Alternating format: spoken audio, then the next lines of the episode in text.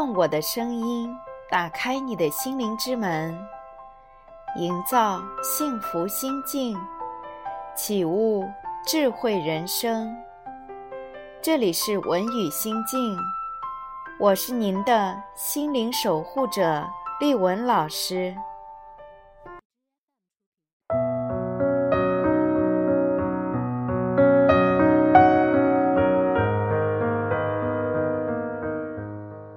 很多人说，小时候父母的一些行为、言语，曾经给他们带来过很大的伤害。即使到了今天，面对白发苍苍的老人，那些好像早已经痊愈的伤口，稍有风吹草动，还是会隐隐作痛。很多心理咨询师都认为，百分之八十儿童的问题源于他们的父母，而他们父母的问题又有百分之八十源于他们本人小时候自己父母的问题。难道这个循环谁都无法摆脱吗？试图。改变过去，恐怕是一件永远也不会成功的事情。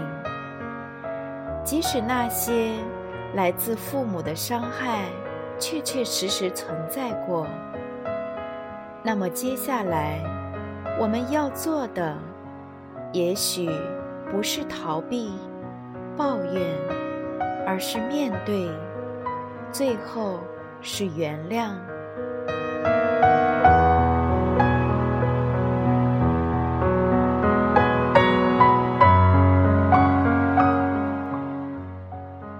世界上从来就没有完美的父母，几乎每个人都能列出一张曾经被父母伤害过的清单，比如偏向、忽视、过度的责备、不切实际的期望，或者是在我们的好朋友面前一记耳光。小时候被父母当众责骂，在他们眼里是一件很平常的事，但是却深深的伤害了我们那幼小的心灵。父母总是希望我们按照他们的方式做事，比如有的父母。很想让孩子好好读书，专心做一件事情。可是当孩子有空去画画、看书或者唱歌的时候，就免不了一顿训斥。虽然我们也知道父母这样做也是希望孩子好，但是却疏忽了孩子内心的需求。父母的斥责不但没有让孩子按照他们的方式做，反而会让孩子心生厌恶，更加的痴迷于自己的兴趣。可想而知，父母和孩子之间免不了要一场恶斗。其实，在现实生活中，这样的父母实在是太多了。我们可以抱怨父母的事情，实在是说也说不完。如今生活中遇到的很多问题，也可能就是由于父母不够科学的教养方式造成的。但是，为什么我们可以轻易原谅其他伤害过我们的朋友、同学，甚至陌生人？却唯独不肯原谅父母呢？这也许只是我们还没有摆脱掉父母就应该无微不至的爱护我们的想法。我们经常会忘记，父母都是有缺陷的，他们不是一个完美的人，他们不过是一个普普通通的人。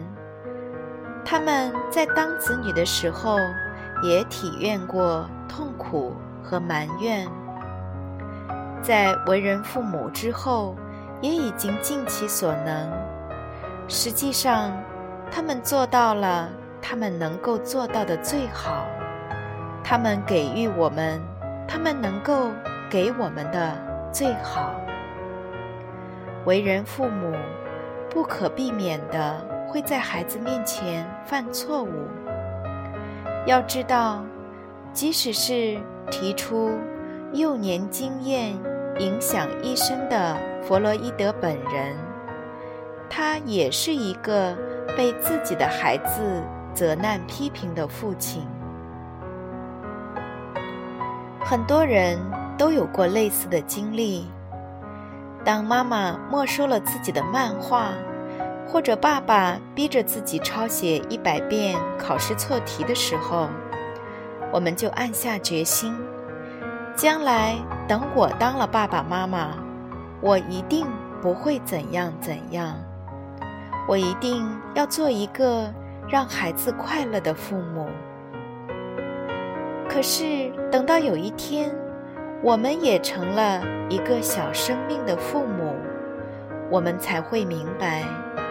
原来每个孩子的成长，都要感谢父母竭尽心力所付出的关照。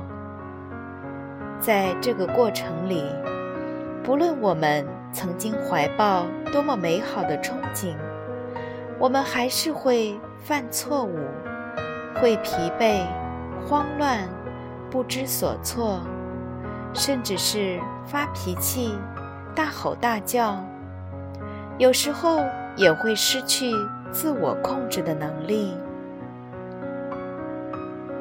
在这一时刻，我们很容易自我原谅，因为我们都知道自己不是超人，都有无法承受的那一刻。而对于父母，我们却常常忘了这一点，在孩子看来。整个世界似乎就由自己和父母双方构成，除了父母与自己之间的单线关系，一切都不存在。其实，如果我们能从父母的关系中跳出来，站在这层关系之外，把父母当做一个完整的人，从头到脚。上上下下，三百六十度的看一遍，就会发现，他们和我们一样，应该被原谅。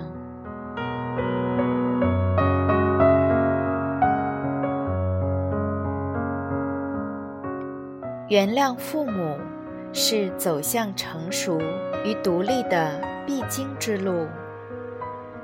有一点需要特别说明的是，原谅父母，并不是父母需要我们这样做，而是我们自己需要。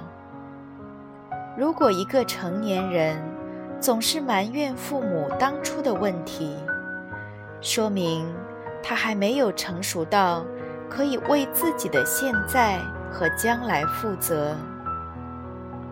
的确。责备父母可以让自己感到比较舒服，因为这些责备和埋怨可以把我们的问题合理化，把责任轻而易举地算到父母的头上。有些人坚持不肯原谅父母，只是为了可以让自己。继续扮演受害者的角色，在他们看来，自己的不幸全都是父母的责任。正是因为你们当年做了什么，或者没做到什么，所以我今天才没有好的工作，没有好家庭，没有好生活。这种思维模式。与一个没有成年的孩子又有什么不同呢？